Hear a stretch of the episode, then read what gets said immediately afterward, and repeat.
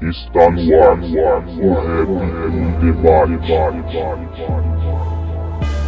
I still have a dream. It is a dream deeply rooted in the American dream. I have a dream. which we intend to bring into existence by any means necessary. Mediante la lucha revolucionaria, la esperanza de un mundo mejor.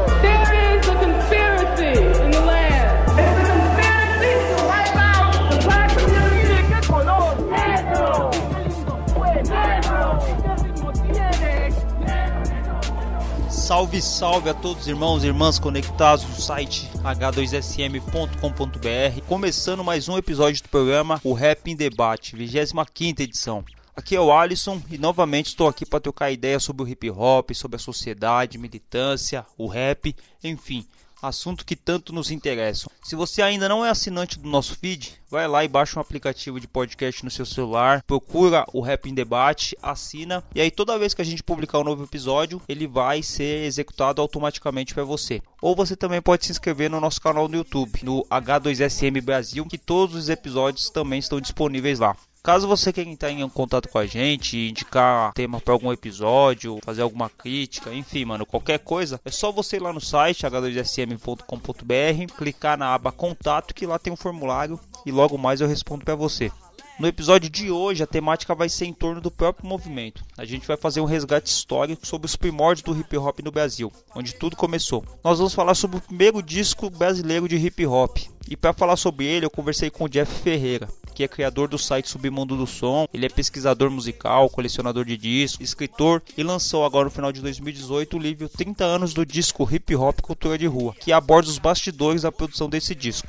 Foi da hora trocar essa ideia porque a gente conseguiu conhecer um pouco da história do rap no Brasil e a partir da leitura do passado a gente consegue entender as problemáticas que a gente tem no nosso presente. Então, só peço a vocês que aproveitem o episódio, que o Jeff trouxe muita informação e um bom programa a todos. Veio lá do norte e aqui para ficar. Um baiano voador, a capoeira magistral. O outro come vidro, uma geleia geral. Centenas de pessoas procurando um emprego. Se elas não acharem, continua o pesadelo. Hare Krishna pregando o seu ponto de vista.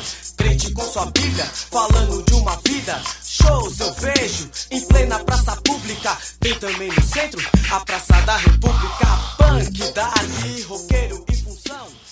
Firmeza total, começando mais um programa, o Rap em Debate. Hoje a gente vai falar sobre um dos maiores discos de rap nacional. A gente vai conversar sobre o livro que foi escrito pelo autor Jeff Ferreira, que, segundo ele, é o primeiro disco de rap nacional, a primeira coletânea de rap nacional, e é muito importante para a história do rap nacional. Falando do autor, eu vou falar com o editor do site Submundo do Som. Ele apresenta o programa Consciência Brasileira, amante da cultura hip hop, ele coleciona discos e ele é autor de dois livros. Um sobre o Mangue Beat, mais recente, o qual nós vamos falar hoje, que é 30 anos do disco Hip Hop Cultura de Rua. Salve, salve, Jeff Ferreira, tudo bem, irmão? Salve, salve, firmeza total. Da hora, Jeff. Muito bom ter você aqui, mano, pra gente trocar ideia. É, vamos falar sobre o seu livro, essa obra histórica aí do rap nacional. Tanto o disco quanto o livro, mano, que você pegou vários pontos ali, fez um trabalho excelente de pesquisa. Vamos trocar ideia. Satisfação total de ter você aqui, mano. Da hora, mano. Eu que agradeço o espaço aí, muito obrigado. Salve, salve. Vamos lá, cara. Vamos trocar essa ideia. Firmeza, mano. Antes de começar aqui, mano, já peço pra você se apresentar aí pros ouvintes, mano. E de repente, quem não te conhece, não sabe do seu trampo aí, se apresenta aí, fala aqui quem é o Jefferson Ferreira. Bom, mano,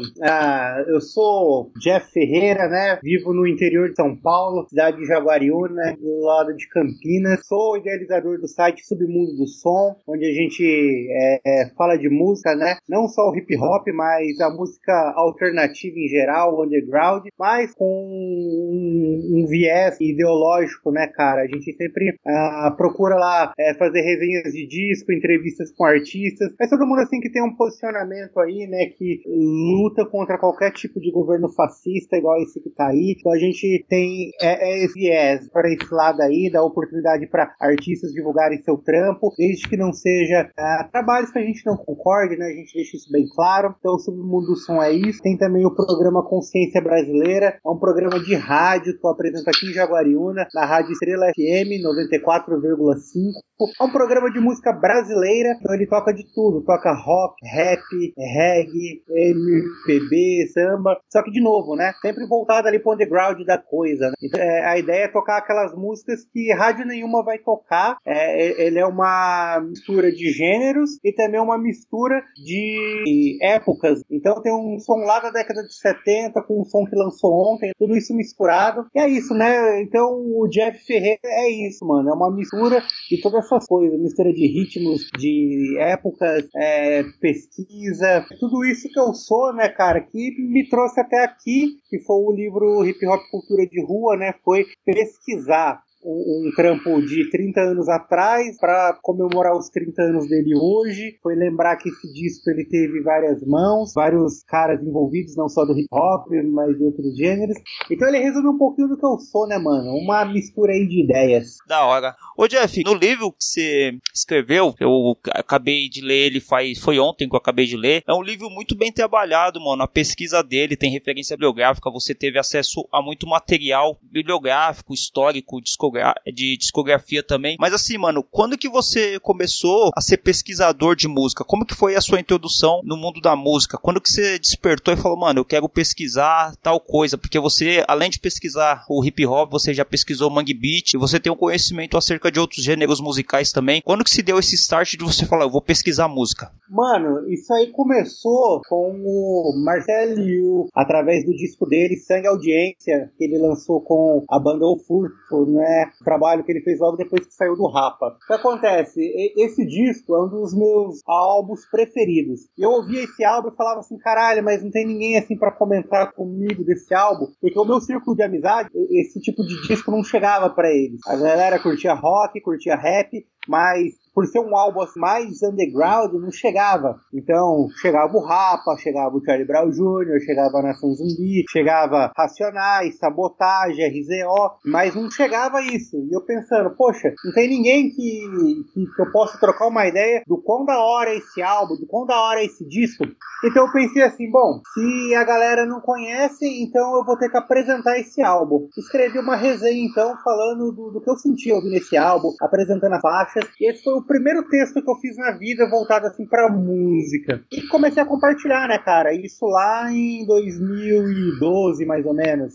Isso você já tinha o site Submundo do Som ou ainda não? Não, foi através desse texto, né? Primeiro eu fiz esse texto, né? E aí tava ali no começo do Facebook, né? A gente ainda tava entendendo o que era isso e tal. Uh, compartilhava lá, eu pensava, poxa, se eu tivesse um site, né, pra postar as coisas que eu escrevo. Então, Falando desse disco, desse, do, do Marcelo Yuca, né, Sangue Audiência, foi o pontapé inicial. E para falar dele, tive que pesquisar, né, tive que ir atrás, pô, mas quem que é a banda, né, tem o Yuca ali com a linha de frente, mas quem são os outros integrantes, quem que é a gravadora, qual que é o selo que lançou, quem que produziu. Então começou dali, né, é, entender o que tava por trás, assim, da construção de um álbum, porque é, eu não tenho formação musical nenhuma. Eu falo de música, assim, como um ouvinte, como um apreciador, mas eu não tenho, assim, formação é, musical. É, no começo, né, cara, eu me resumia a falar assim, como fã, o que, que eu sentia ouvindo aquele álbum. E depois ia me aproximando, né, saber é, fazer algumas distinções básicas, né, de um estilo para outro, de um timbre para outro, de um instrumento para outro. Começar a entrar um pouquinho mais na técnica, mas sabendo ali qual é a fronteira, né, até onde eu posso ir, por ser apenas um apreciador e não ter ali ah, o conhecimento técnico para avaliar um álbum. Eu avalio como fã, né, o que eu tô curtindo, o que eu tô ouvindo.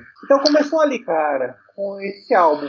Quando você começou a ter a ideia de escrever o livro, o, o Mangue Beat, ele é de quando, mano? O livro que você escreveu sobre o Mangue Beat? Certo. O Mangue Beat, cara, ele é assim, ele é de 2012, né? Também dessa época aí. Uh, o Mangue Beat foi quando eu conheci é, Chico Sainz Nação Zumbi, né? Eu conheci tarde essa banda, eu conheci ali em 2010, 2011. E quando eu conheci, eu fiquei assim, hipnotizado. Escutei o primeiro álbum, né, da Lampa ao Caos. E assim, era uma banda que eu nunca tinha ouvido na vida, né? Um álbum que eu nunca tinha ouvido. Mas quando eu ouvi, era um álbum que eu me senti tão íntimo dele, que tinha várias canções ali que, de uma forma ou outra, a gente já conhecia, né? Porque virou hit, ou fez sucesso na voz de outro cantor, ou integrou novela, integrou programa de TV, você falava, caramba, é um álbum que tem várias canções aqui que eu já conheço, né? E, e aí foi me despertando, então eu fui mergulhando ali na discografia do Chico, e também da Nação Zumbi, e ao mesmo tempo eu fui tentando entender o que, que ele fez, né, cara, lá atrás. O Da Lama ao Caos é um álbum de 1994. Então eu, eu, tentava entender como que foi essa construção da cena, né, da música pernambucana, da música ali em Recife nessa época. E aí volta a pergunta anterior, né, cara? E na pesquisa assim, para tentar entender o que, que aquela galera tava querendo fazer. Então eu fui juntando, né, é, informação, porque o Mangue Beach ele tem toda uma estética, né? Tem uma filosofia, uma antena fincada na lama, capitando ali no Nordeste, né, em Recife, uma cidade que não produz nada, a quarta pior cidade do mundo, né, como eles definiam na época. Então, uma cidade parada, que não acontece nada, com uma antena enfincada na lama, captando tudo que acontece de movimentação no mundo, né? Essa movimentação é o hip hop, é o rock, é o soul, é o blues, né? Ritmos da world music é, sendo captados para uma cidade é, nordestina, tem tradições regionais, né? Como coco, maracatu, ciranda, embolada. Então isso eu achei muito louco, né, cara? Toda essa analogia, toda essa mistura. E fui juntando informação do, do que é o Mangue Beat, do que o Chico queria dizer, do que foi aquilo. E quando eu vi, eu falei, poxa, isso dá um livro, né, cara? Aí comecei a organizar como um livro. E aí em 2012 eu fiz uma entrevista com o Gilmar Bola 8, né? Que na época ele era percussionista da Nação Zumbi. Ele foi membro fundador de Chico Sainz Nação Zumbi. Então trocamos uma ideia, esclareceu uns pontos bem legais também. E foi a primeira entrevista que eu fiz, né? Foi com o Gilmar Bola 8, da Nação Zumbi. E aí, cara, é... nasceu o livro ali, né? Então foi dessa sede de pesquisar uma banda que eu tava ouvindo, é, fez com que eu fizesse uma primeira pesquisa. O material que eu pesquisei que não entrou no livro, eu fui soltando no submundo do som. E aí as coisas foram acontecendo, né? Dali eu não parei mais. Barriga vazia, não consigo dormir. Fico um bucho mais cheio, comecei a pensar. Que eu me organizando posso desorganizar. Que eu desorganizando posso me organizar. Que eu me organizando posso desorganizar.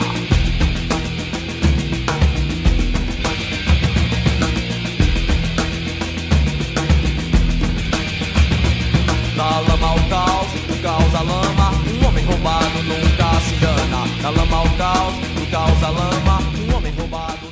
Entrando agora no livro principal aqui da nossa pauta, falando sobre o hip hop cultura de rua. Quanto tempo você demorou para escrever o livro, mano? Porque como eu comentei antes, ele é um livro que ele tem quase 150 páginas, se eu, não me engano, e ele é recheado de informação, de, de conhecimento, é, questões históricas ali, que você pega o nome de personagens é, desde Taíde, que é, pra gente é o mais conhecido ali que tá no, no disco, até o MC Jack, que também é conhecido, mas tem o Credo, Código 13, aí você começa a falar sobre as rodas ali na São Bento, ali, aí você começa até antes, né, quando você fala como é o início do hip hop, tanto na Jamaica ali, com, com o Erk, aí vai para os Estados Unidos, o Bambata, o Master Flash, aí você fala do Sound System, do, das equipes de, dos equipamentos que eram achados no lixo e, e utilizados para fazer o hip hop, essa mistura. Você chega até resgatar a primeira banda do Bob Marley na Jamaica, que também teve, teve muita referência, muita influência do hip hop. Quanto tempo você demorou para você concluir o livro, mano? Porque é um livro que, para mim, lendo ali, eu acredito que tenha demandado muito trabalho, muita pesquisa, mano. Mano, com certeza, demandou bastante pesquisa, bastante trabalho, bastante dor de cabeça, mas relativamente foi um tempo curto, cara. Foi um ano e meio para fazer esse livro, desde quando surgiu a ideia até publicar ele. Então eu acredito que foi um espaço de tempo curto.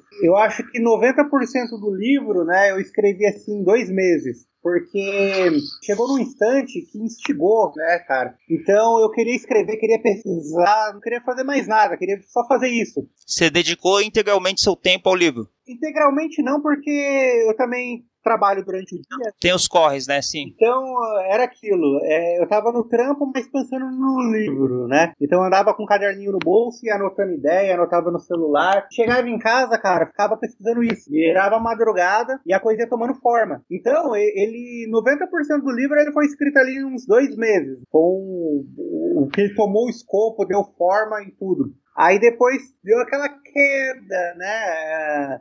Essa empolgação do começo, assim, ela vai ficando menos intensa, e aí as pesquisas vão, vão ficando mais espaçadas. Então eu ia dedicando menos tempo, né? Então eu começava a mexer no livro um final de semana sim, outro não, depois ficava dois final de semana sem visitar ali o livro, até que ficava um mês sem trabalhar nele. Tem uma coisa, cara, que, é, que eu queria que é a data de lançamento do livro. Eu queria que o livro fosse lançado no dia 2 de novembro de 2018, que foi a data que o LP Hip Hop Cultura de Rua foi lançado. Isso em 88. Em 88, né? Então eu queria que nessa mesma data do ano de 2018 o livro fosse lançado para que no mesmo dia que o LP saiu, o livro também saísse, né? 30 anos depois. Como, né, dois meses ali de pesquisa e trabalho total, 90% do livro estava pronto, eu meio que relaxei, né? Então, assim, eu queria fazer algumas entrevistas que eu não consegui fazer. Foi com o Taíde e com o MC Jack. O MC Jack, ele até assessorou, né? Ele, ele deu bastante sugestão no decorrer do caminho, mas o Taíde eu não consegui falar com ele, né? Não consegui uma agenda para sentar e trocar uma ideia. Então, eu achava, né, cara, assim, que... É, é, por estar tá bem adiantado e 2 de novembro de 2018 ainda estava assim um pouco longe, né? Meio que relaxei, mas assim, o processo como um todo, né, cara, acho que foi até rápido, um ano e meio, de, desde a, de nascer a ideia até publicar o livro, até lançar ele. Tentando atravessar todos os limites impostos pela vida e que ela nos permite dizer muito obrigado, certo ou errado, a tudo que existe é inevitável. Jeito agressivo, sujo e pesado, estilo hip hop é como é chamado. Negros e brancos de um mesmo lado, ideais em torno de um mesmo fato. Vivendo em um mundo massificado, tome cuidado, pode estar sendo usado. Uma coisa que eu achei importante no livro, e, e isso até para trazer pro histórico do hip hop de hoje, é que o rap no Brasil, o hip hop, aliás, ele começou não pela música, né? Não pelo rap, mas pelas equipes de break que se reuniam na São Bento. Isso é engraçado a gente falar, porque quando a gente fala de, de hip hop no Brasil, sempre o, o hip hop, ele, o, o rap, ele sempre foi o carro forte do hip hop, né? Sempre as pessoas, a maioria pelo menos, adentrava o mundo do hip hop através do rap. E hoje você tem até uma crítica no livro que você faz que hoje os elementos eles estão um pouco separados, né? O tipo o grafite é uma cultura à parte, o DJ é outra, o break é outra e o hip hop no Brasil ele chega através das equipes de break que as pessoas dançavam ali. Primeiramente ali você fala que dançavam ali no marco onde é o marco zero do hip hop, que é ali na Dom João de Barros, com a 24 de maio e posteriormente vai até a São Bento. Eu queria que você falasse, Jeff, qual que foi a importância é, do disco do hip hop, por que que você escolheu esse disco e e, queria que você falasse também a importância da São Bento para a confecção desse disco. Bom, mano, o disco, né, ele, ele é importante porque ele é conhecido como o primeiro registro fonográfico de hip hop do Brasil, né? Que é isso. Não quer dizer que o primeiro rap do Brasil tá dentro desse disco, né? Porque as pessoas não sabem, né? Eu já sabia dessa informação, mas você confirmou isso no livro. O primeiro rap foi o Miele que fez, né? Exato. O Miele, né, produtor da Elis Regina, ele fez o primeiro rap chamado Melô do Tagarela, isso em 1980. Uh, ah, até então, no Brasil, não tinha um registro de um rap gravado, né? E esse rap ele usa a base do Rapper's Delight, do Sugar Hill, e ele faz uma sátira, né? Uma paródia. Ele não tinha intenção ali de fazer um rap, de ser um MC, de integrar quatro elementos de uma cultura, né? Mas ah, com a estética rap, né? É, ritmo e poesia. Se pretendendo ser uma música rap, né? Porque você, até no, no livro também, e, aliás, tudo que eu vou falar sobre o que eu tô, o que eu tô complementando aqui é, é, é do seu livro que eu peguei. No seu próprio livro você fala que algumas pessoas atribuem o Jair Rodrigues a, ao primeiro rap, ao Gerson King Kong combo, mas é, a categorização de você querer fazer um rap como música foi o Miele, porque até então o Jair Rodrigues tinha aquele canto falado,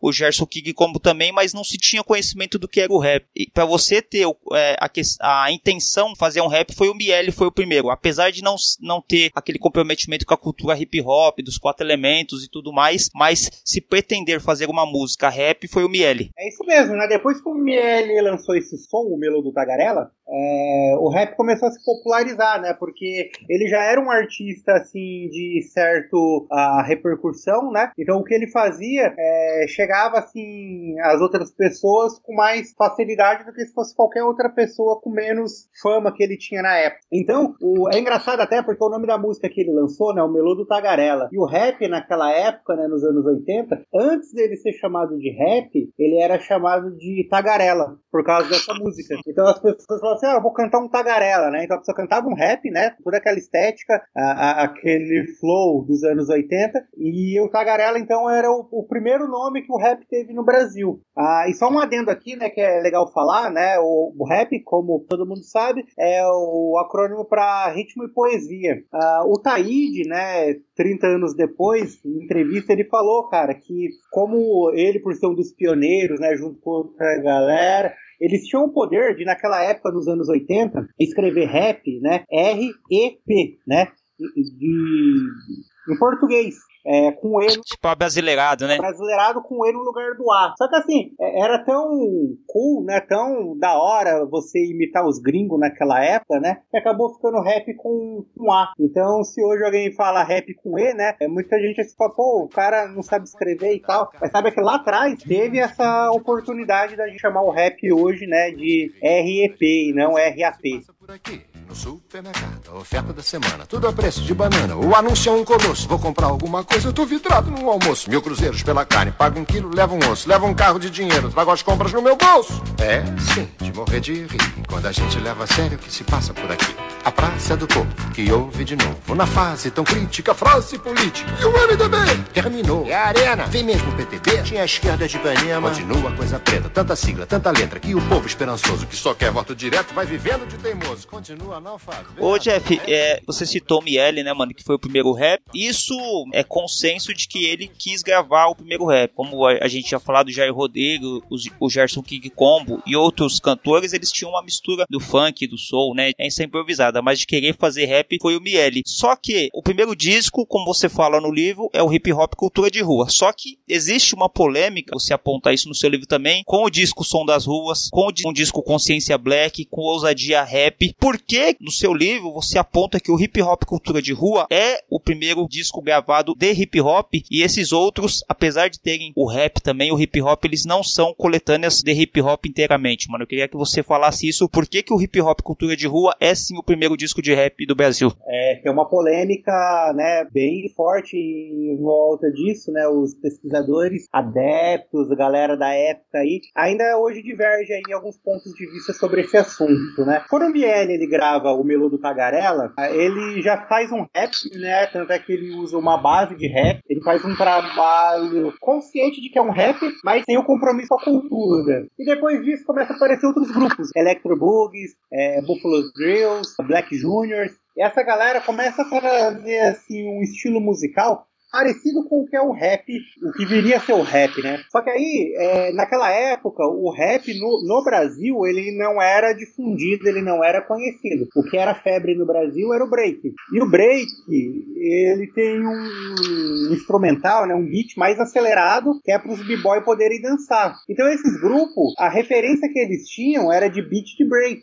Então era aquele beat mais acelerado. Então eles tentavam rimar em cima daquilo. E a referência de rima que eles tinham tinham era do funk, né? Cantou. Então, é, eles acabavam fazendo assim um trabalho que ele não era um rap propriamente dito, né? Porque na ritmologia da palavra, o rap também é MC mais DJ. E ele não tinha ali um trabalho de DJ nem um trabalho de MC, mestre de cerimônias. Era um funk falado em cima de uma batida de break. Então, ele começava a se aproximar da estética do rap, mas ainda não era. Ah, depois, né, um ano antes do hip hop cultura de rua, veio o ousadia rap. Ele já traz o nome, ousadia rap. Ele já traz alguns nomes, né, como Mr. Tell, é, que começa a fazer um rap, começa a ter, então, a, a refinar mais, a buscar referência no rap norte-americano, mas também dando aquela cara brasileira. Só que esse disco, Ousadia Rap, de 87, ele traz, assim, metade dele, né, o lado A é brasileiro e o lado B é gringo, né, ele traz canções lá de fora, algumas instrumentais, e mais uma vez,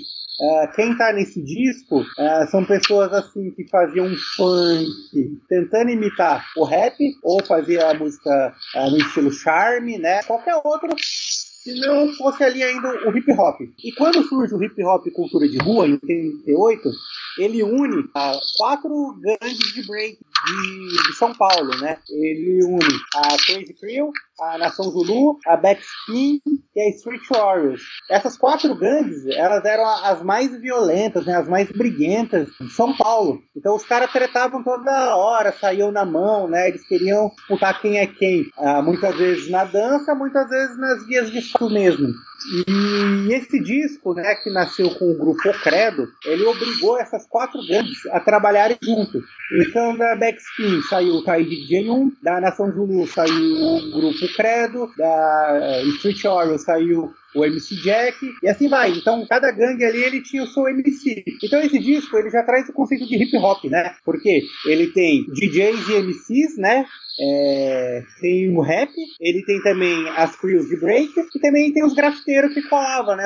Cada grafiteiro tinha uma crew que colava junto, somava ali nas ideias. Então, ele é um disco que juntou os quatro elementos. A gente ouvindo esse disco, a gente não percebe toda essa história por trás, mas ele foi um divisor de águas é, do rap brasileiro porque ele uniu as principais representatividades do, do rap no Brasil, né? É, tudo bem que essa cena aconteceu em São Paulo, a gente pode afirmar assim que talvez foi a maior ebulição do Brasil, né? Porque talvez concentrava o maior número de pessoas, é, o ponto também da São Bento, né? Que foi mais famoso do, do Brasil na época. Então é isso, cara. Ele tem essa importância por isso, por ser o primeiro a juntar os quatro elementos do hip hop dentro de um disco da hora. Você falou os outros cantos do Brasil, né? Naquele documentário é, nos tempos da São Bento, o, vários artistas de rap e hip hop que fazem participação naquele documentário dizem que o hip hop ele aconteceu de maneira contínua, né? E simultânea em todos os pontos do Brasil. Então é como se cada lugar tivesse a sua São Bento, né? Naquele documentário tem até artistas que falam que nem sabiam, nem tinham conhecimento do que acontecia na São Bento e já tinha isso lá. É, é da hora pra gente até é descentralizar, né? Achar que o rap é de São Paulo, o rap é do DF, o rap é de algum lugar, o rap é do Brasil. Uma coisa curiosa que tem no livro, que você explicou isso, é que a primeira coisa é que a Eldorado, que era uma grande gravadora da época, ela viu no rap uma oportunidade de alavancar um disco, né? Alguma coisa fora do padrão que ela estava acostumada, que era a Eldorado era uma gravadora com grandes artistas. E ela chamou o grupo O Credo, e o grupo Credo parece que ele não tinha condição de gravar o CD inteiro na época, porque o seu DJ, o Uzi, estava fora do Brasil, acho que estava na França, se eu não me engano. Mesmo com essas com essas desavenças que você aponta, né, que tinha essas treta de crio, de um querer ser mais que o outro, os meninos do Credo foram lá e convidaram algumas pessoas para participar do, do disco. É isso mesmo, né, cara? Então, assim, a, a São Bento, né, cara, ela começa a ganhar fama nacional, né? Começa a vir pessoal de todo canto do Brasil para conhecer o break ali na São Bento, que começou, né, como a gente falou no começo, lá na 24 de, de maio, né, no Marco Zero do Hip Hop, depois desceu para São Bento. Uh, e quando ele chega na São Bento, ele começa a ter a, a inclusão dos outros elementos, do, do, rap, do grafite, começa assim a consolidar essa coisa de quatro elementos. Uh, com isso, cara, uh, aconteceu exatamente isso, né? A gravadora Eldorado, ela propôs ao grupo Credo é, gravar um disco, né? Um, um, disco só deles, porque o, o, o, grupo Credo, na época formado pelo MC Ru, né? O Roberval e o DJ Uzi, ah, que são amigos de infância, né, cara? Cresceram junto, ouvindo músicas e tal, montaram o grupo, e aí começaram a se apresentar em algumas festas e tal. E a galera viu isso e falou: Poxa, a gente vai colocar isso pra dentro de um disco, né? E o Credo é importante falar, cara, porque as letras do grupo Credo para aquela época, né, 30 anos atrás, elas já eram muito avançadas, elas eram letras assim de, de teor filosófico uh, gigante, né, cara? São letras assim que se alguém falar que foi escrita ontem, passa, né? Porque são letras atuais. Toda essa criatividade do Credo, né, pouco chamou a atenção da Eldorado para convidar eles para gravar esse disco. E o DJ Uzi, ele tinha ido para França né? Ele foi trampar numa coleta de, de uva uh, fora do Brasil, né? Não tinha todas as bases, não tinha todas as músicas. E para não perder a oportunidade, né, o Verval ele, ele decidiu então convidar, né, uma galera para fazer parte do disco. E onde que ele foi buscar matéria para buscar música? Foi lá na São Bento, né, que era o lugar onde respirava hip hop uh, em São Paulo, respirava hip hop no Brasil, né? O pessoal já estava vindo de Minas, estava vindo de até do Pernambuco, né? Tem relatos do pessoal que saiu de lá para ir na São Bento. Então com isso ele vai lá na São Bento e convida o Taíde, convida o MC Jack e convida o grupo Código 13, né? E aí a galera topa, eles assinam um contrato com a Eldorado e nasce aí então, né, o disco Hip Hop Cultura de Rua. Mas logo vejo que de ele se foge, como foge o louco da realidade de hoje. Fujo daqui com habilidade, saltando o seu mundo de banalidade. E acenando, com ironia, para sua falsa face de alegria. Que consiste em atos de covardia, faz que não vê no seu dia a dia. E olham para mim e apontam com certeza, aquele é o tal que pensa que é Deus. Eu não me sinto a suprema realeza, apenas não misturo os meus podres com o seu. Porque se eu E uma coisa até importante também falar é que nessa época, né, o, o- ninguém sabia muito bem o que, que era o hip hop, o que, que era o rap, e até os próprios produtores tinham uma dificuldade, porque você não tinha produtor de rap, né, você não tinha beatmaker que nem a gente tem hoje, onde você compra o computador e você faz isso na sua casa. Quem produziu o disco foram produtores é, de rock também, né, mano? Teve até o Nazi, grupo Ira, que produziu o Taíde, teve o Dudu Marotti também, que é, é outro produtor importante aí da música brasileira que produziu os caras também. Na, na sua pesquisa, como que você observou essa, essa informação, mano, de você, de produtores que não eram do rap, chegarem e, e para fazer um disco que era o primeiro disco de hip hop, e como que foi a aceitação dos próprios rappers, mano? Porque no livro mesmo você fala que há- havia uma diferença, né, mano? Dos caras chegarem e falar, porra, mas os caras do, do rock vai produzir nós, e, e o rap tinha aquela coisa que já tava começando a ser é, marginalizada, né, de ser da periferia, e ver os caras do rock, uns caras brancos produzir um álbum de rap, como que foi, mano? Bom, é, eu tive conhecimento, né, cara, há um tempo atrás de que o Nazi produziu o Taíde, né? Não só no hip hop cultura de rua, mas eu acho que o primeiro e o segundo disco do Taíde DJ1 ah, foi ele e o André Jung que produziu, né? E coincidência, cara, o André Jung, ele também produziu algumas faixas do Chico Sainz e Nação Zumbi, né? Ele tocou berimbau, ele tocou berimbau em uma faixa, produziu outra, e o André Jung, ele é baterista da banda Ira, né? Então eu sempre pensei assim, poxa, cara, a banda Ira, né, uma banda ah, conhecida aí e tal, né, com uma certa caminhada, e o vocalista e o baterista produziu uma, uma banda do Mangue Beat,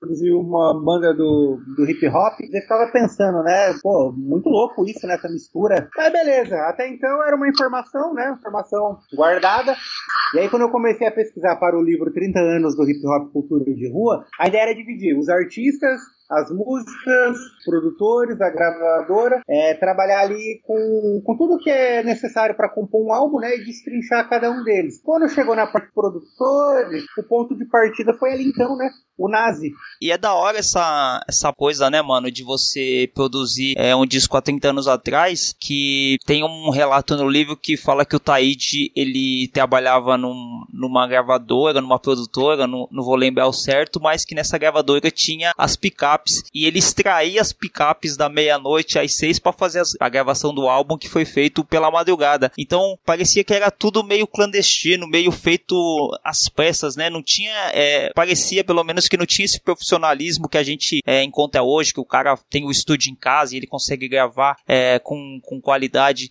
Era tudo feito mesmo na correria, parecendo que era tudo feito no rap, né? Então você traz, cada grupo tinha o seu produtor, cada grupo tinha que correr atrás das suas letras e tinha que pegar é, o equipamento, entre aspas, furtado, né? Pra depois devolver. É uma coisa muito louca, né? É, é você pensar que isso aconteceu há 30 anos atrás e desse trabalho todo resultou no, no mais importante disco de hip hop nacional daquela época, que saiu em vários jornais e várias revistas que esse era realmente o primeiro. Então, mano, isso é muito louco, né? E é importante aqui citar também que quando a gente pesquisa aí sobre os pioneiros do rap, do hip hop no Brasil, tem um grupo que ele constantemente é esquecido, né? Que é o Região Abissal. O Região Abissal ele é um grupo lá do bairro do Bexiga, ah, que desse grupo, né, nasceu o Ataliba e a Firma depois. O Região Abissal, ele foi o primeiro grupo de rap do Brasil a ter um disco seu, né? Porque os discos eram coletâneas. O Região Abissal tinha um disco inteiro ali somente deles. Então eles também têm uma importância aí no hip hop, que é o, o disco hip rap hop, que trouxe clássicos, né? Como o Sistemão, o Litoral e entre outras aí. E aí por que, que eu tô lembrando do Região Abissal? Porque o Giba, o DJ do Região Abissal, ele tinha uma bateria eletrônica. E dessa bateria eletrônica, são as primeiras bases, né? Tanto do hip hop cultura de rua, como dos racionais, né? Tempos difíceis e, e, e a outra que agora me fugiu o nome, que compõe a coletânea Consciência Black, né? Que foi lançado um ano depois. E no final das contas, tipo, três, quatro discos, foi tudo feito com o mesmo instrumento, né? Com uma bateria eletrônica aqui, uma picape é, emprestada de forma clandestina ali e tal é, Pânico na Zona Sul, não é, o Jeff? É isso mesmo. Fiquei em dúvida se o Pânico na Zona Sul era depois, mas é isso mesmo, é Pânico na Zona Sul. Mas só, só pra falar que eu acabei de pesquisar aqui, não tirei da cabeça não, viu, mano? Pode crer, mano. Valeu por complementar a informação. É isso mesmo, Pânico na Zona Sul e tempos difíceis, né? Então, o, a bateria eletrônica do Giba, ela contribuiu aí pra, pra toda a base, né, cara? O alicerce do hip hop. E, e é isso, né, cara? Aí, voltando um pouquinho à pergunta anterior, né? O Nazi e o André Jung, eles tinham que lidar com isso, né? Eles já tinham CD gravado, mas estavam gravando Taíde e o DJ Jung, o, o Taíde, como ele fala, né? Ele tava aprendendo a rimar e o DJ Jung aprendendo a fazer scratch ainda, né? Era aquela coisa assim, bem primórdios mesmo. E o Credo, ele foi produzido pelo Akira S, né? O Akira S, ele tinha algumas bandas na época que misturava a música eletrônica com o rock, né? Então a galera achava assim que porque ele manjava de música eletrônica, ele estava apto para produzir um disco de rap. Então as associações eram essas. Ah, porque o cara ali, ele manja um pouquinho de música eletrônica, ele vai manjar de rap ou do Dumarote porque ele tinha instrumento musical na casa dele, então ele estava apto para produzir um grupo de, de hip hop, né? Que foi o caso do, do Código 13, que é um grupo que tinha guitarra, tinha, tinha uma banda, né? Inclusive depois eles viraram banda mesmo, né? De forma mais orgânica, com bateria, guitarra, baixo. E era isso, então os produtores eles tinham que lidar com isso, né? Tanto com a forma amadora que os artistas eram, caridade de instrumentos, e nem os produtores sabiam bem o que estavam fazendo, né? Isso é importante falar também, que assim, eles tinham um pouquinho mais de nome no, na praça, mas também não eram produtores, não eram pessoas assim, que se debruçavam a estudar o hip hop, ou seja, tava todo mundo caindo de paraquedas e aprendendo junto. Porque me revoltei, porque de nada sei. E vou fazer 18, eu já comprei uma 12, aí então não sei. Porque sou marginal, porque não tenho pai, porque me revoltei, porque de nada sei. Porque é isso aí. Porque é isso aí. Foi o sistemão que me jogou na rua, na Praça da Sé. Foi o sistemão que me jogou na rua, na Praça da Sé. Ô Jeff, você falou do Região Absal, que foi o primeiro grupo de rap a lançar um CD. No livro que você escreveu e também no documentário Nos Tempos da São Bento, se eu não me engano, acho que foi o Marcelinho Backspin, que falou que o primeiro cara que ele viu rimar foi o J.R. Blau, que depois é, veio até a falecer um tempo depois. Esse é o conhecimento que você tem também, apesar de as pessoas atribuírem muito ao Taíde, né, que o Taíde começou, e mas o J.R. Blau é o primeiro rapper que você tem conhecimento? J.R. Blau, mano, pode crer. É, no documentário documentário nos tempos da São Bento, né? o Mano Brau também lembra dele, né? O também sempre cita o Blau, porque a São Bento ela tinha aquela parada do break, né? Então a galera ia lá na São Bento pra dançar, pra assistir a galera dançar, mas não ia pra fazer rap. E o J.R. Blau, ele foi o primeiro a começar a rimar, a trazer isso. Então o J.R. Blau, se eu não me engano, cara, em 90 ele faleceu, ele foi atropelado. E é um cara que deixou a gente cedo, né? E o J.R. Brown, então, assim, por toda essa galera que nós consideramos os pioneiros, toda essa galera considera ele o pioneiro. Falam que ele foi o primeiro cara que eles viram rimar, né? A fazer o rap igual a gente conhece hoje. E o Blau, é, ele tem uma característica, né, mano, que ele era, assim, raiz, né? Ele era mais radical, então ele gostava do, do rap, né? Igual nasceu lá no Bronx. Bumbo, caixa, baixo, uma letra por cima e só, né, mano? Então, assim, ele era radical, não gostava de mistura no rap, né? Então ele achava que o, hip hop ele tinha aquele caminho mais fechado ali, né? Então ele foi um cara assim que é, teve sua importância não só por ser o primeiro, mas por ter essa visão, né, que talvez hoje muitos acham assim conservadora. Se naquele tempo o, hip hop brasileiro ele tivesse submetido né, a misturas no seu processo de nascência, talvez ele seria um outro ritmo hoje, né? Talvez ele não teria tido aquela essência do Bronx, né? Do, dos guetos jamaicanos, dos guetos estadunidenses e tal. Então, é, ele, ele, meio que trilhou o rap ali, né? Ele foi um guardinha, né, entre aspas, mas para não deixar a cultura desandar, né? Lá é, absorver, beber da fonte. E aí depois, anos 90 e tal, a coisa foi ficando mais ramificada, né? Até a gente chegar hoje que tem vários subgêneros, né? Vários é, estilos diversificados. Mas é isso, mano. J.R. Blau, né? É reconhecido aí por todos os pioneiros, né? Como o primeiro rapper brasileiro, né? Ele foi o primeiro cara a, a rimar da forma que a gente conhece conhece o rap como ele é hoje, né? É, e cai naquela questão que a gente tava falando no início, né, mano? Ele é um cara que se pretendia ser rapper e agia como tal. Quando a gente fala do Miele que ele gravou um rap, você pode gravar um rap e não ser um rapper, né, mano? Quando eu tava vendo o documentário nos tempos da São Bento, o, o, os manos lá, o Brau, o Marcelinho Backspin e outros parceiros falavam que ele se comportava como rapper, mano. Ele tinha uma vestimenta, ele tinha uma ideologia, ele tinha uma característica de se comportar, de falar, de rimar. Então, a questão de ser rapper é quando você é integralmente quando você se pretende ser. E não é simplesmente você cantar que você é um, um, rapper. E do mesmo jeito que você não adianta, não é você pintar uma parede, você fazer um desenho que você é grafiteiro. Você tem que saber a essência daquilo. Isso como DJ também, como como quem dança, enfim. O hip hop, ele tem uma história, né, mano? Ele tem uma essência. Não adianta você é, querer chegar participando sem saber do histórico, sem saber aquilo que representa para quem foi anteriormente a você e tanto para que vai ser no futuro. Então eu acho da hora essa parte do livro que você fala isso. A música rap cresceu demais. Foi perseguida, porém um dos seus maiores nomes não pôde acompanhar o processo. Pode até falar para mim que o primeiro foi isso, foi aquele. Para mim ele foi o primeiro. Eu não vi ninguém fazer rap antes de. Qual é o nome dele, irmão? J.R. Blau. Nunca vi ninguém falar, fazer rap antes dele, principalmente de improviso. Na rua, eu não vi. E isso foi em 85, 86. Blau já era um amigo de infância, amigo de escola. Então, assim, nós éramos vizinhos de, de rua. Ele morava numa travessa em Pinheiros, eu morava na outra. J.R. Blau no negão palmeirense do Vila Madalena. Você acredita? Já era peça rara, é preto G5, retinto. Ele era palmeirense, ele era radical, ele era defensor do rap cru, rap raiz, puro, sem mistura. Ele tinha sua vestimenta, ele gostava de usar aquela luvinha dele com os dedos cortados, aquele óculos meio pá, né? Aquela barba por fazer.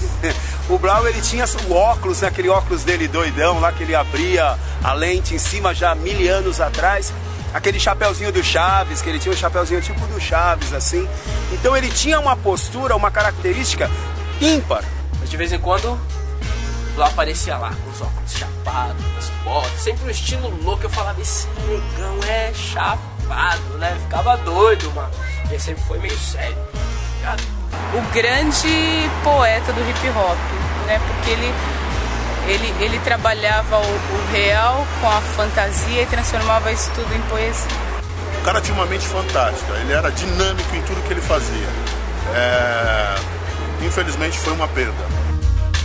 Teve um caso também, Jeff, que do o, o rapper Taíde, ele chegou a recusar também uma proposta de, de gravar um CD solo, né, mano? Sim, mano. É, o Taíde, ele conheceu o DJ1 é, nos bailes aí, né, cara, quando o rap tava começando e tal. E para quem tiver curiosidade, cara, de ver assim é, essa história, né, um pouquinho. Essa história assim, ela não é contada da forma que eu, que eu, vou contar, mas ela tem um pouco disso. Que tem um filme brasileiro, né, chamado Lucy Puma, a Gata da Pesada. Tem no YouTube, mano. Eu cheguei a ver, eu não consegui completar ele, mas é bem icônico o filme. Tem o Taíde bem novo lá na São Ben. Pra quem gosta dessa, dessa história do hip hop, é um filme que retrata bem, mano. Mas pode adiantar aí. É, esse filme ele marca, né, a transição, assim, dos bailes black para o hip hop, né? Quando a, a música negra ela começa a sair dos salões para ganhar as ruas, né? Ganhar as praças, a estação São Bento. O Taíde ele fez então amizade com o Nazi, né? Então o Nazi, por ele já ter assim um pouco mais de passe, né? De conseguir shows e tal, ele levava o Taíde junto com ele. Então nesse filme tem, né, Nazi Taíde cantando uma música chamada Lagartixa. É, não tinha um DJ, né, ali por trás, não tinha um, um, uma batida de, de hip hop, né, bumbo, caixa, era uma banda ali tocando, né, é, que era a banda do Ira. E Taíde divide vocais com o Nazi ali, então nessa música. Então o Taíde falava muito com o Nazi nesses shows, né? Então, em dado momento ali o Nazi chamava o Taíde, o Taíde cantava esse som junto com eles e tal. E o Taíde foi ganhando destaque. Até que chegou um produtor e convidou o Taíde para gravar um disco. O Taíde pensou bem e falou assim: Poxa, eu não tô preparado, né, cara? É melhor recusar, né? Dar um passo para trás para depois dar dois para frente. Foi isso que ele fez. Ele recusou esse convite. Ele já tinha conversas ali adiantadas com o DJ 1, né? Querendo fazer uma parceria. Por quê? Porque o Taíde ele é um cara que ele acredita que o hip hop é, ele é a integração dos elementos. Então, para ele ser um rapper, ele precisa de um DJ para auxiliar ele. Hoje em dia os grupos de rap não tem mais DJ, né? Na verdade não tem mais nem grupo de rap, né? Tem apenas MCs, é, carreira solos, né? Isso. Então é, o beatmaker ele meio que tomou o lugar do DJ. Né? É, mas enfim, naquela época aí ele acreditava que para ser um rapper para um DJ. Então ele intimou o DJ 1, né, para ser o DJ dele, para fazer uma, uma parceria, uma parada junto. E ele viu que ele precisava aprender a rimar, aprender técnicas, o DJ 1 precisava aprender a discotecar, né? Precisava aprender a evoluir ali. Até porque, cara, o, voltando um pouquinho para as produções, uh, as bases, como elas eram, né, elas eram programadas em bateria eletrônica, às vezes entrava um baixo orgânico e tal, mas uh, tinha também a, a cultura do sample, né, que nos anos 90 depois virou, virou febre, né, que nem é, Racionais, Um Homem na Estrada, que ampliou é, o Timástica, né? É, então a galera queria fazer o sample naquela época e era rolo de fita, né? Tinha que pegar a gilete, cortar o trecho da fita, grudar numa outra fita. Era um puta trampo, né? Então o DJ1 ele se propôs a estudar isso enquanto o Taíde fosse estudar técnicas de, de rima, né, e tal. Então, por causa disso, o Taíde ele recusou o convite de gravar um disco. Ele não se sentiu preparado. Ele achou que não era o momento, então ele deu um passo para trás, né, para depois dar dois na frente que assinando o contrato com a gravadora Eldorado para gravar o disco Hip Hop Cultura de Rua, a música Corpo Fechado foi uma das mais executadas daquele álbum, né? Então, uh, muita gente comprava o LP só por causa dessa faixa. E a gravadora Eldorado postou, né, no primeiro disco solo do Taíde DJ1, né, de 89, que foi o Pergunte a Quem Conhece. Você falou do sampler, também tem uma história do Tim Maia que o Tim Maia parece que não, não autorizou um sampler da música dele numa, num som do Taíde, né, chamado Minha Mina, ainda tinha, eu acho que como estava chegando no Brasil, tinha aquele receio, né, de cópia de música. Depois do hip hop cultura de rua, né, o Taíde J1 eles lançam então o próximo álbum que tinha a música Minha Mina, e eles fizeram um sample de você, né, do Tim Maia. Só que aí, cara, eles primeiro gravaram, produziram, mandaram é, é, fazer a, a, prensa do vinil, né, e depois que tava tudo pronto, a arte da capa, chegou até ir pras lojas. Não, eu acho que veio pras lojas não não. Porque senão ia ter algum desses discos perdidos aí até hoje. Né? Aí depois que eles apresentaram, depois que tomou conhecimento o Timaya. É, depois tudo pronto, né? Eles ligaram pro Timaya e falou: ó, a gente tá usando o sample da sua música aqui e tal. Ah, você autoriza? E aí o Timaya não autorizou, né, cara? Que nem dá para saber se foi realmente o Timaya, porque tinha as gravadoras elas tinham um grande impacto na vida dos artistas nessa época, né, mano? Não era nem questão do podia ser questão do artista também, mas a, a gravadora ela mandava entre aspas no artista, né, mano? Tem aquela até aquela história lá do da música feita pelo Jorge Benjor, é Fio Maravilha. Parece que o jogador processou o Jorge Benjor também e depois eh, o próprio jogador fi, falou que fez isso por conta das pressões externas de parente, de gravadora, eu não sei, tinha uma coisa assim. Então acho que essa questão de sample do, do Tim Maia nem dá para saber hoje, né? Mas talvez tenha sido alguma coisa nesse sentido.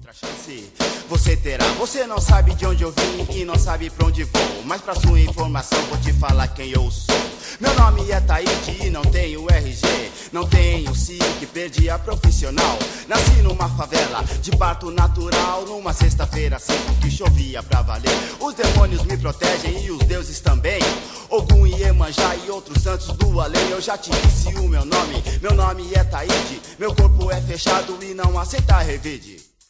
Antes de partir pro final, eu queria que a gente falasse um pouco sobre as oito faixas que integraram a primeira versão do CD, porque posteriormente o disco foi lançado na forma de compact disc, né, que é o CD, e foram acrescentadas mais seis músicas. Mas a primeira versão tinha oito faixas, que eram duas de cada grupo, duas do Taíde, duas do Código 13, duas do MC Jack e duas do Credo. Ah, o lado A do disco era composto por faixas mais conhecidas e o lado B por faixas que iam ser exploradas. É, isso mesmo, né? O lado A, então, ali eram as apostas, né? Como tudo era novidade, o lado A, então, tinha Taíde com corpo fechado, MC Jack com centro da cidade, uh, tinha o Código 13, né? Com a música chamada Código 13, e o grupo Credo também com uma música chamada Credo. Então, é, eram ali músicas que os artistas uh, acreditavam, né? Ser a música que eles queriam trabalhar. Então, essas músicas, né, cara, elas já traziam ali uma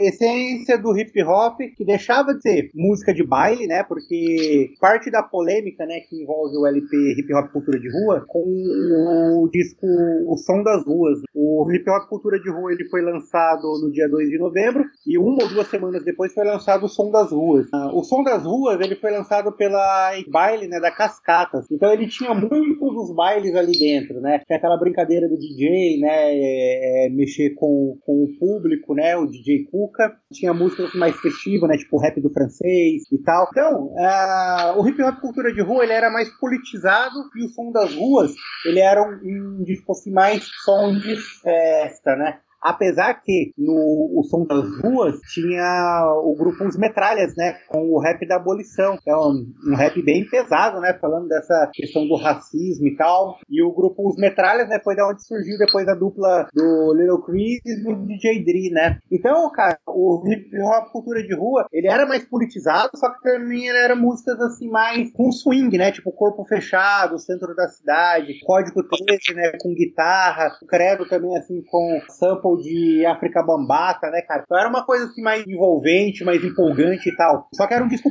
pesado político, né? Então, por ser político, ele teve esse pioneirismo, né, de ditar como que o rap ia ser, causou essa treta com o som das ruas, porque eles acreditavam que as músicas do som das ruas, né, com exceção do rap da abolição, era mais música para festa, música de oba-oba.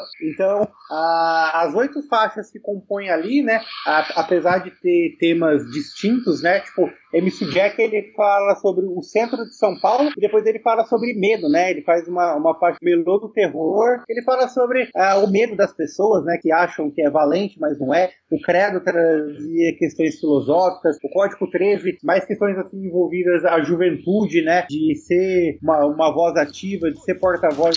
De afirmação do hip hop mesmo, né? Não me afunde na mediocridade. Tenho em minhas mãos um manifesto que me salva de afundar nesse mundo que eu detesto. Nisso tudo eu piso e não tropeço. Meu manifesto é a força do credo. Nenhuma parede vai me impedir de ir, de ocupar o meu lugar nessa terra vulgar que insiste em dizer é o seu país. E querem ainda vender isso pra mim. Até o mundo já me deram, mas eu não tô afim. Até o mundo já me deram, mas eu não tô afim.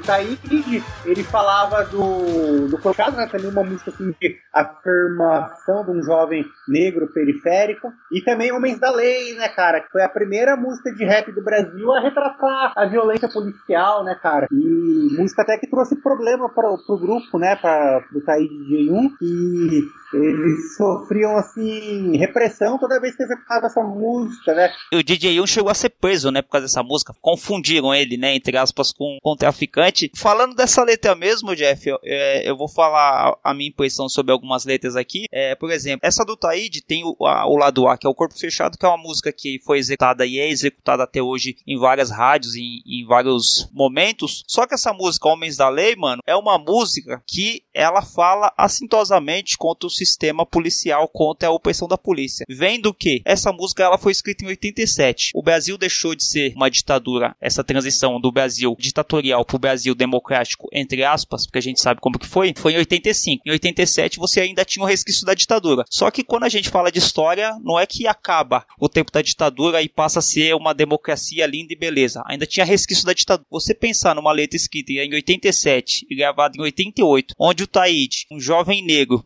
fala é, explicitamente sobre a corrupção policial, sobre como é o genocídio da população preta por parte da polícia, ele atacando a burguesia, isso é de uma coragem que poucas pessoas teriam. Porque assim, é muito fácil você pegar na década de 90, e eu não tô falando que o, o, o rap dos anos 90 não tem mérito por causa disso, por causa da denúncia, mas é mais fácil você falar de violência policial quando tá todo mundo falando. É mais fácil você falar sobre direito das mulheres quando já foi um monte de mulher pra rua apanhar e exigir por direito. Isso também do direito dos LGBTs, direito dos negros, enfim. Mas quando você se coloca ser o primeiro cara a fazer isso, você tem que ter o mérito, né, mano? Porque o Taid fazer isso na década de 80 num CD que foi, foi lançado no Brasil inteiro e, mano, e hoje eu vejo que as pessoas falam do Taid como assim, tipo, desdenhando do trabalho do Taid, tá ligado? Falando, ah, o Taid já não é mais o mesmo, não sei o que. E esquecem a história que o Taid tem dentro da cultura do rap nacional. Sendo que muita gente que tem essa ideia do Taid é um público do rap que tem é,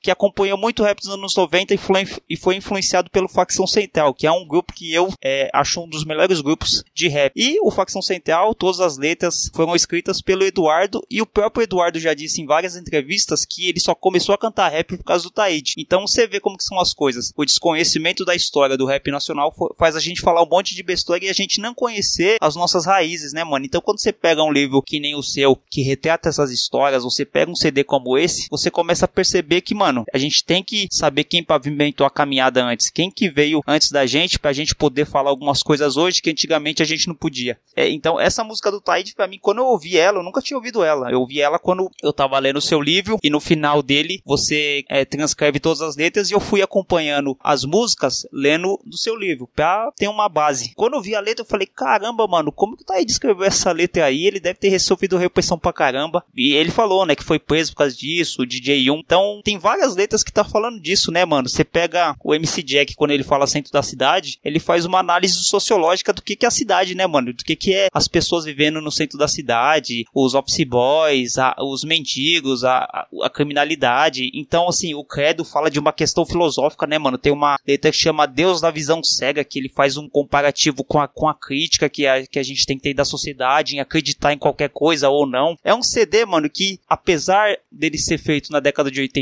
de 80, é um disco que até hoje ele tem que ser ouvido e ser pensado, mano. Isso mesmo, né? É um disco assim atual, né, no sentido assim de questões como o racismo, como um jovem negro e periférico, né, ele precisasse afirmar como a questão policial, como a questão uh, social, né, da, da, desigualdade. Então, o Brasil não, não, teve grandes mudanças em relação a isso. Né? A fotografia que esse disco faz do Brasil da década de 80 é a mesma do Brasil dos anos 90, dos anos 2000 e agora, né, da, da época que nós vivemos. Tipo assim, como você falou, ele merece ser ouvido, né, merece dado. O livro, 30 anos do disco Hip Hop Cultura de Rua, ele se preocupa mais assim com os bastidores do disco, né? Com a história do hip hop em si, né? A contextualização até chegar ali. Mas o, a cereja do bolo é o disco, né? O disco ele também merece ser ouvido. Para quem aí vai ler o livro depois, acho que é importante tomar conhecimento aí do disco. Ele tem uma sonoridade dos anos 80, né? Ele tem um instrumental dos anos 80, o flow dos anos 80, o que tem o seu certo charme, né? Mas muita gente é acostumada com os timbres mais modernos uh, desdém disso, né? Mas pensando nisso, né, de que a galera também precisa ouvir esse álbum, né, disponibilizamos o disco em todas as plataformas digitais. A versão com oito faixas, né, que é a mesma versão do LP, ela tá lá no Spotify, tá no Deezer, tá no YouTube, que é justamente uh, uma forma tanto de homenagear o disco, como também de propagar ele, né? 30 anos depois, uh, fazer aí a galera, não só os saudosistas, né, que viveram a época, mas aí a juventude também a conhecer essa obra. São Paulo, de Osasco e ABC. A polícia paulistana chegou para proteger. Policial é marginal e é essa lei do cão. A polícia mata o povo e não vai para a prisão. São homens da lei, reis da zona sul, vestidos bonitinhos no seu traje azul. Somem pessoas onde fiam, não sei. E não podemos dizer nada, pois não somos da lei. Oh meu Deus, quando vão notar? Da segurança não é apavorar. Agora não posso mais. No CD, né, mano, na finalização, tem os agradecimentos ao KLJ e ao Ed Rock, que nem faziam parte do Racionais ainda nessa época. Tem vários nomes lá de pessoas que pavimentaram essa história aí. Eu acho que esse disco, ele é importante da gente saber a história dele pra gente entender o que, que foi o começo da cultura hip hop, por que, que ela foi criada, como que ela foi introduzida no Brasil, é, quem foram as pessoas que começaram, saber que ela não começou só com música, ela começou com a dança e depois, posteriormente, foi passando pela música. Eu não tinha, mano, até eu adquirir o seu livro, eu não tinha esse conhecimento a respeito desse disco. Então eu espero que as pessoas que ouçam esse programa possam adquirir o seu livro, possam ler ele e ouvir o CD, mano, e saber da, da, da nossa história. Eu bato muito nessa questão da historicidade, mano, de você saber da onde que você veio, saber quais são as raízes do momento que você tá pretendendo. Não adianta, mano, se ouvir rap não te faz do hip hop, você pintar a parede não te faz do hip hop, você tem que conhecer a cultura que você quer fazer parte. E aí, você sabendo da história dela, mano, vai evitar de você falar besteira, vai evitar de você abraçar ideologia política distorcida que não compactua com os valores do hip hop, tá ligado? Então, eu acho que é isso. Jeff, antes de partir para o encerramento aqui, eu queria que você desse uma dica cultural aí, falasse alguma informação, alguma coisa que você espera que as pessoas leiam, que as pessoas assistam ou ouçam para enriquecer o conhecimento delas, mano. Pode ser relacionado ao disco ou não, mano. Fica à vontade aí. Bom, dica de literatura, né? Vou indicar aqui alguns livros, cara. Eu, particularmente, assim, eu sou apaixonado por biografia, né? Então, acho que qualquer biografia, qualquer artista seja, né? Ela tem ali a riqueza por trás dela. Mas eu vou indicar aqui alguns livros que eu acho que são importantes, porque são artistas que você às vezes a figura pública dele não remete ao que ele é de fato, né, cara? É, ele tem muito mais por trás da música, por trás da carreira, por trás da fama. Ele tem fragilidades, ele tem incertezas, ele tem medos. São seres humanos, então vamos lá. Sim, sim, é importante. Viva la Vida Tosca, biografia do João Gordo. Vale Tudo, né? Livro do Nelson Mota, biografia sobre o Timaya. Uh, tem também o livro do Tony C sobre o Sabotagem, né? Um bom lugar. Tem também é, Não se preocupe comigo, a biografia que fala aí do Marcelo Yuca.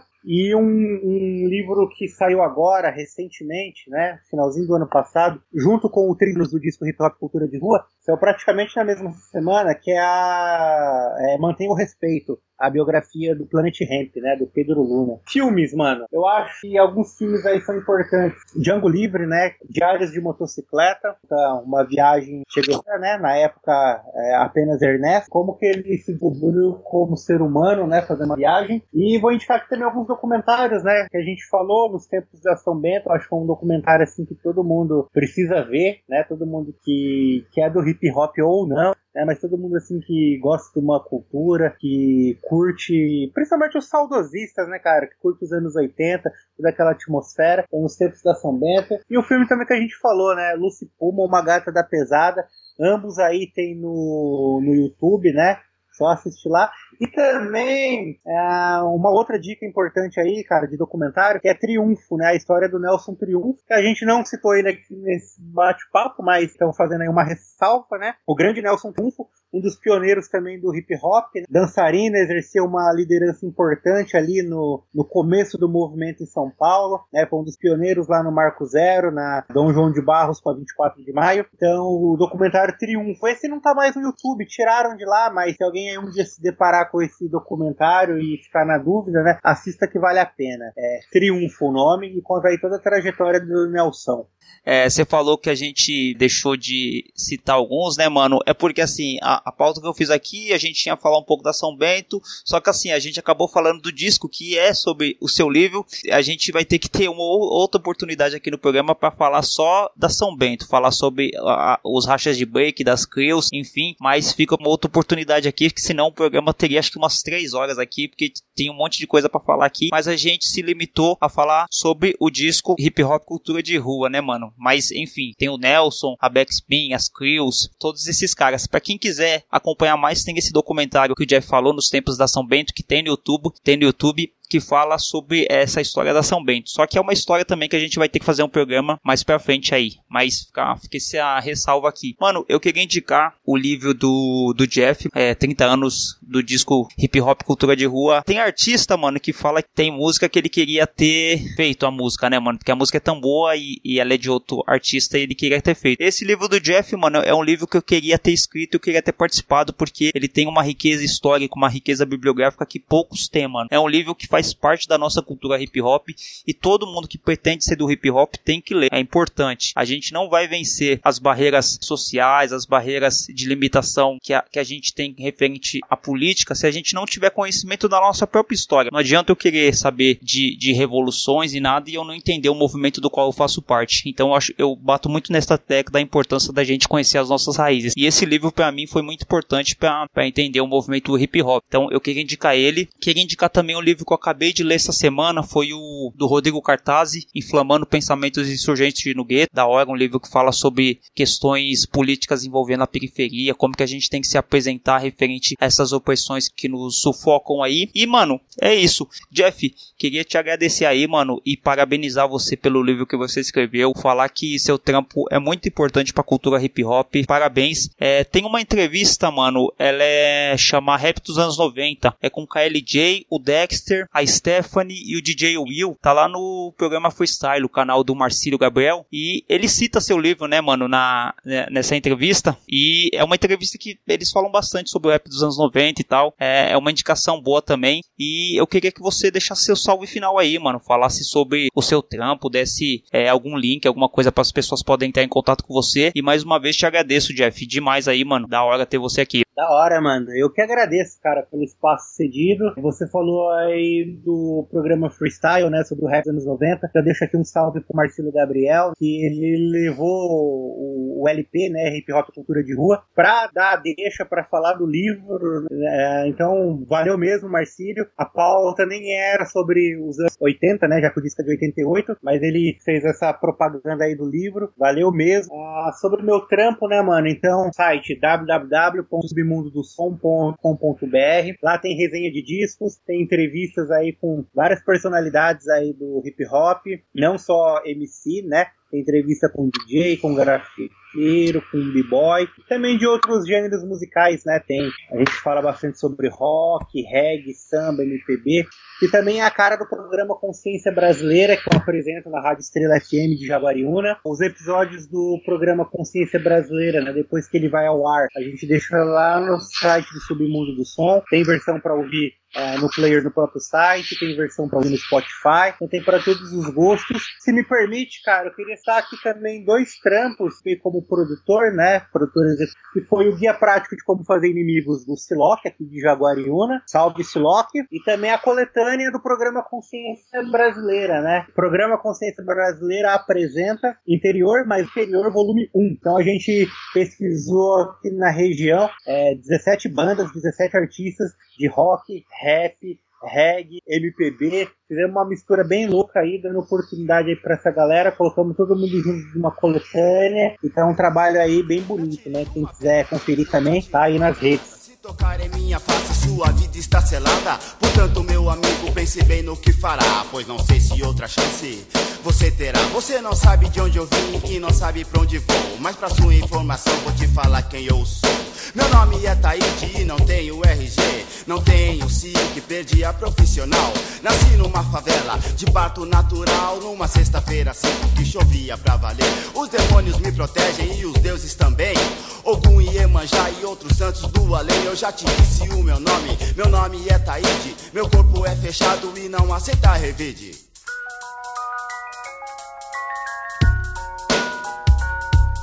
Taíde.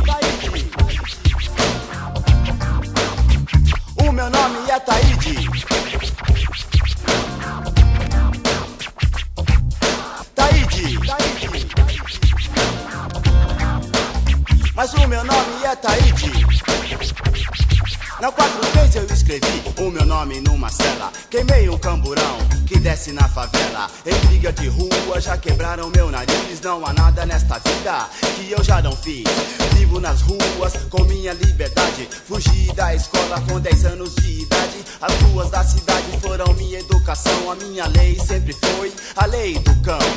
Não me arrependo de nada do que eu fiz. Saber que vou pro céu não me deixa feliz. E essa prece que tu rezas eu já muito E pro Deus que se confessas eu já muito me expliquei. Taíde. O meu nome é Taíde. Taíde. Mas o meu nome é Taíde. Coração mole, mas também sou vingativo. Portanto, pense bem se quer aprontar comigo. Se achas que esse neguinho sua bronca logo esquece, então não perca tempo. Pergunte a quem conhece. Eu só gosto de quem gosta de mim. Mas se for por meus amigos, eu luto até o fim. Se mexer com minha mãe, meu DJ ou minha mina, você pode estar ciente, sua sorte está perdida. Pode demorar, mas sempre pago minhas contas. Também não sou louco. Pra dar soco em faca de ponta, sempre cobro minhas contas com juros e correção. 16 toneladas eu seguro numa mão.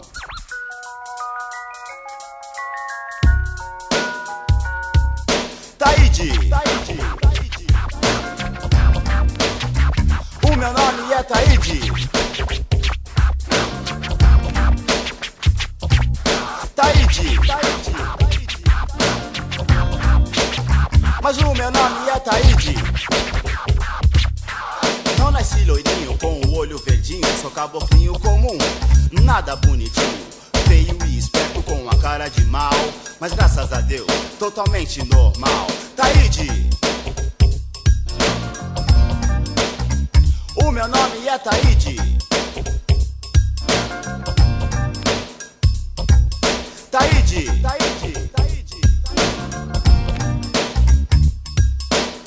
Provar que sem a gente ninguém se mexe, eu chamo DJ 1 junto com seus scratches.